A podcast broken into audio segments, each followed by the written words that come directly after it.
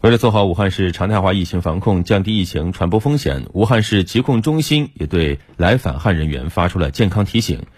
首先，第一点，提前报备行程，近二十八天内有境外旅居史或近十四天内有中高风险地区及其所在县市区其风控区、管控区旅居史的来返汉人员，与感染者轨迹有重合交集的人员，健康码为红码、黄码。行程卡显示前十四天内到达或途经的城市名称标有星号的人员、高风险职业人员等重点来返人员，务必第一时间主动向所在的社区村、工作单位或所住宾馆酒店报告。主动告知相关旅居史，积极配合做好信息登记、核酸检测、医学观察等防控措施。第二点就是要求大家一定要知悉管理要求，对有国内中高风险地区旅居史的来汉返汉人员，实施集中隔离医学观察至离开当地满十四天。中高风险地区解除后，隔离措施会自动解除。另外，对湖北省疫情防控指挥部确定的管控地区来汉返汉人员，集中隔离医学观察至离开当地满。十四天，